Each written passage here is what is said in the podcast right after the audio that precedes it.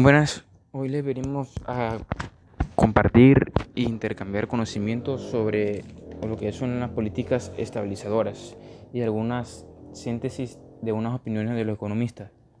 Mi grupo está conformado por Cristian Llano, Pedro Lemus y mi persona José Ospino. Yo le voy a, brindar primero una pequeña introducción acerca, o sea, sobre la historia de, de estas políticas estabilizadoras. Desde los años 70 se ha considerado en los países desarrollados que las políticas de estabilización tienen un, un claro costo en términos de distribución de ingresos. Una política de control de inflación tiene que disminuir el exceso de demanda existente en la economía y dicha disminución en la demanda agregada afectará negativamente la, la distribución a través del aumento en el ingreso. Buenas, que hoy, quiero seguir intercambiando conocimiento con todos ustedes, dándoles aspectos generales sobre, las políticas estabilizadoras. Hoy tengo dos conceptos relativamente parecidos, pero que nos ayudarán a entender más sobre esta política. El primero dice que son herramientas de intervención del Estado en la economía para alcanzar objetivos como el crecimiento económico, la estabilidad de los precios y el pleno empleo. Hay hay clases de políticas estabilizadoras, está la monetaria, la fiscal y la internacional o de exterior. La política fiscal es sobre, los impuestos, es subir o bajar los impuestos, imponer impuestos directos o indirectos. La monetaria es imprimir más dinero y ponerlo en circulación o lo contrario, sacar dinero de circulación del país. Y el exterior es la relación de países en cuanto a aranceles, tipos de cambio. Otro concepto bastante breve y que nos ayudará a entender mejor es este. Es el conjunto de medidas gubernamentales que buscan controlar la economía con el fin de mantener el país cerca de su nivel potencial, manteniendo una tasa de inflación baja. Los objetivos de esta política son superar la inestabilidad de economía, y los resultados se juzgan por los grandes indicadores económicos, que son la tasa de inflación, la tasa de crecimiento, la tasa de desempleo y el nivel de endeudamiento.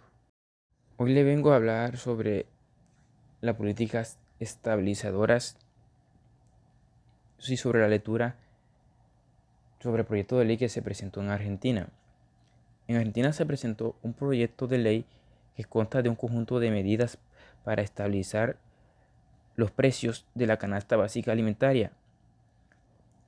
La primera de estas medidas es realizar un consejo de monitoreo de precios. Con, con estos principalmente son control de precios, realizar acuerdos entre los productores y bajar el IVA alimenticio en cero.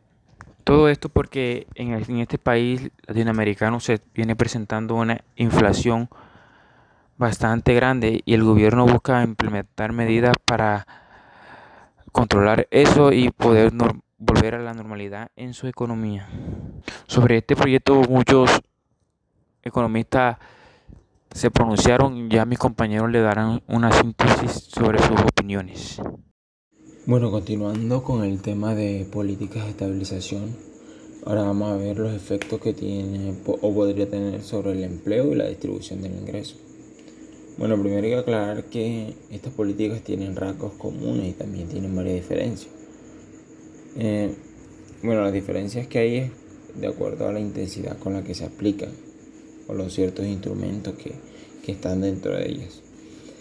Entonces, ¿por qué decimos que estas políticas tienen un efecto sobre el empleo y la distribución?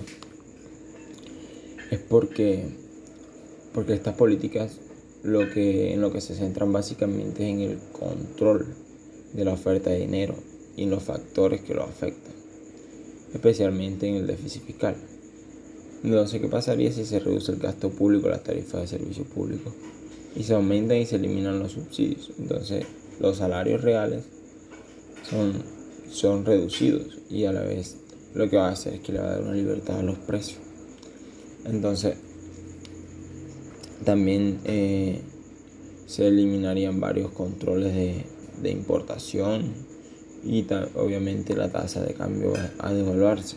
¿Para qué? Para cubrir el déficit en la balanza de pagos.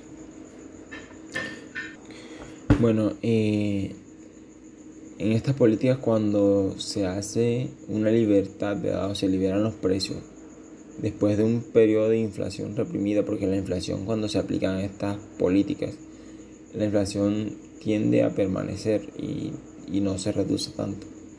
Entonces, ¿qué pasa cuando se liberan los precios? Que los productores ¿verdad? tienden a tomar decisiones respecto de la producción y de los precios. Pero estas decisiones no dependen directamente de ellos, sino que dependen de las expectativas sobre el curso futuro, tanto del nivel de precio como de los precios relativos que cada productor va a enfrentar. Entonces a esa altura la información sobre el futuro es sumamente imperfecta. El mercado no les va a dar ninguna pauta segura y la tasa de aumento de precios esperada por los diversos agentes económicos va a diferir muy, muy notable. Eh, bueno, la varianza de la inflación eh, también se va a ver afectada, porque esta va, a tender a ser mayor. Y mientras mayor sea el desequilibrio eh, heredado, obviamente la inflación va a ser mayor. Y entonces, ¿qué pasa en estas condiciones que ya son extremas, incertidumbre y expectativas?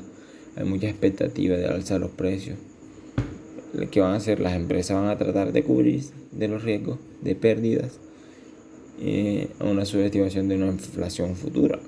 Entonces, por lo tanto, esta falta de señales adecuadas del mercado y una alta varianza de las expectativas, eh, lo que hace es que hay una tendencia, de ocurrencia de una excesiva y generalizada elevada de los precios.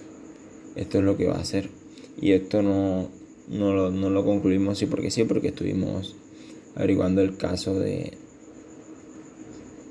que hemos estado estudiando, que es el de, el de Argentina, que después de tres meses de precios libres, el nivel general de precios había aumentado 49 veces con respecto a un periodo normal y entonces el dinero aumentó solo 39 veces y el tipo de cambio 35 durante un periodo.